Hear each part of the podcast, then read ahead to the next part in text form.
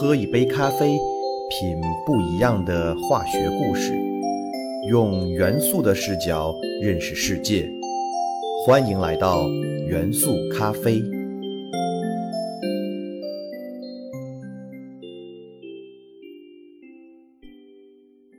大家好，欢迎收听元素咖啡，我是你们的老朋友老胡。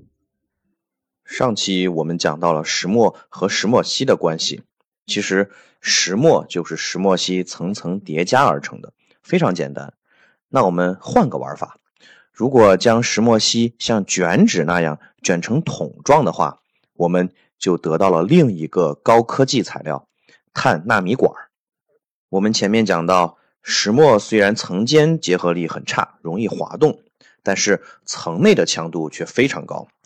当把石墨烯卷起来成为中空纤维的时候，这个纤维的拉伸方向就是之前的石墨烯的层内方向。可想而知，这种碳纳米管将会具有超强的抗拉强度。据测算，碳纳米管最高的拉伸强度可达到六十 G 帕，是钢的一百倍，而比钢却轻非常多。也是目前能够工业化生产的最高强度碳纤维 T 一千强度的十倍。有人幻想，如果要从地球向国际空间站之间建造一个太空天梯的话，什么材料能承担这个任务呢？只有碳纳米管。但是我们现在还没有看到碳纳米管的任何黑科技产品面世，这是为什么呢？其实，首先是由于碳纳米管造价十分昂贵。不过，清华大学化工系的师兄们已经通过自身的努力，把碳纳米管做成了白菜价，让中国在碳纳米管工业制备能力领先全球。其次是由于碳纳米管毕竟是微观世界的材料，如果要真正使用，需要将微观的碳纳米管组装编织成宏观的纤维，也就是碳纳米管纤维。但是由于在编织组装的过程中，碳纳米管性能急剧下降，故而如何宏观组装碳纳米管，就是现在科研人员将碳纳米管推向实际应用的最后一步。不过老胡认为应该是不远了。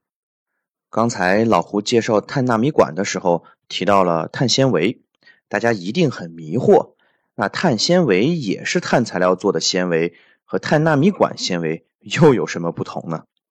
通俗的讲，碳纤维的组成不是石墨烯卷起来形成的，而是很多微小的小石墨颗粒定向排列形成的，就像人排成了长队，每一个人就相当于一个石墨微晶，微晶之间存在缺陷、错排和乱排，并且石墨微晶之间没有化学键，所以结合力就会低很多。从这里的结构分析就可以知道，虽然碳纤维已经是目前为止人类可以工业化制备的超强材料了，强度十分高，但是相比于碳纳米管纤维，就是小巫见大巫了。不过遗憾的是，工业化生产碳纤维，中国的技术能力和国外水平依然差距巨大。日本是碳纤维领域的绝对老大。日本在上世纪九十年代就实现了 T 一千超强碳纤维的工业化生产，而我国在去年才勉强实现了 T 八百的量产，国人为之欢欣鼓舞。所以，我们需要努力的路还非常的长。说完碳材料制作的纤维，老胡继续为大家变戏法。如果将石墨烯片层弯曲封闭，并且稍微进行一些原子的移动。就可以形成一个球形，这就是获得了一九九六年诺贝尔化学奖的物质富勒烯，也叫足球烯。碳原子是如何形成足球的呢？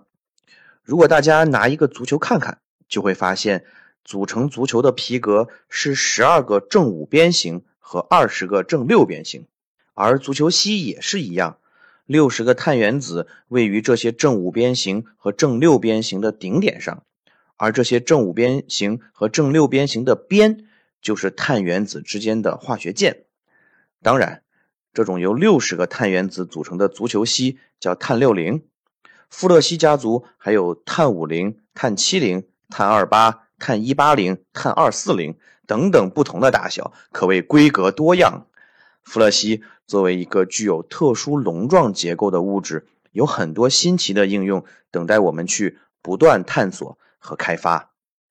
前面我们讲了很多以石墨为基础的碳材料，包括石墨烯、碳纳米管、富勒烯，这些材料都是碳原子之间的四个共价键，其中三个为西格玛键，一个为派键形成的。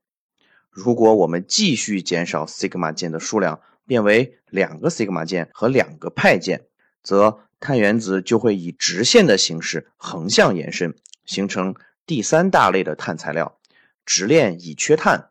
直链乙炔碳的分子链中，每个碳原子会形成两个西格玛键，而另外两个派键分别垂直于分子链形成的直线，并且这两个派键也相互垂直。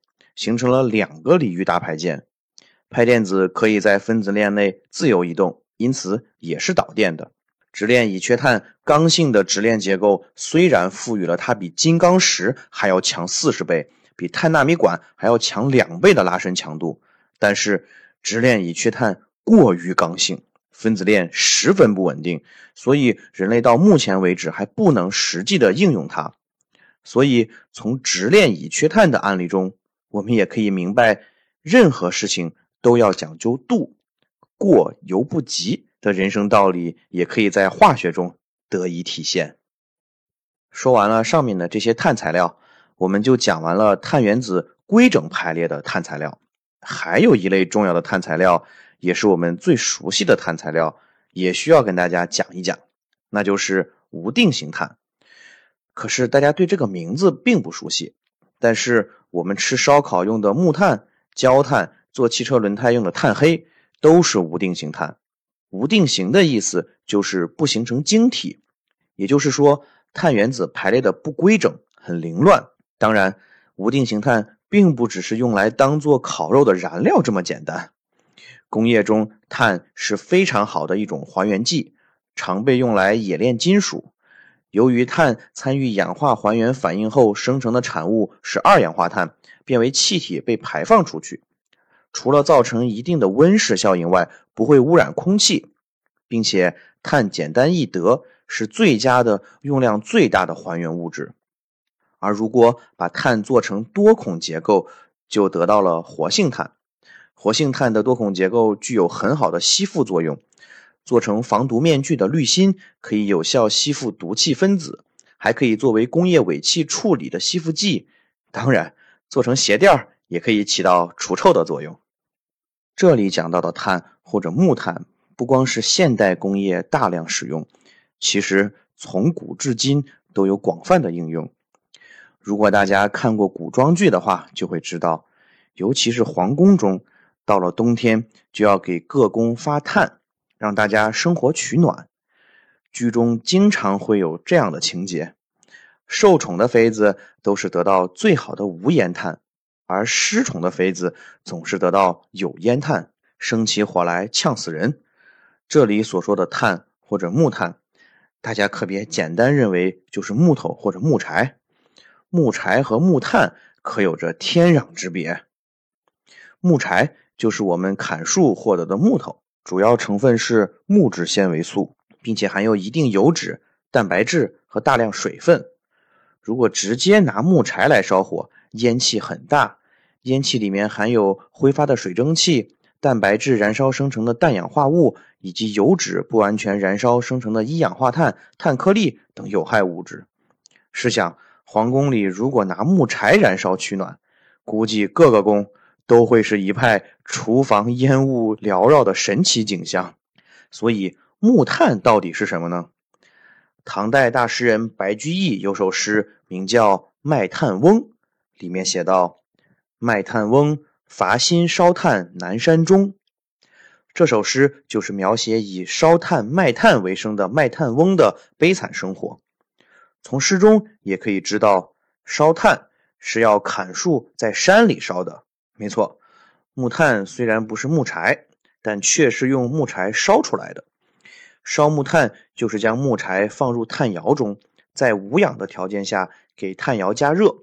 首先是木柴中的水分被烧出来，然后是一些含氧、含氮、含磷、含硫的物质被加热释放出来，最终只剩下碳元素，就形成了黑色亮晶晶的木炭，其实就是无定型碳的一种形式。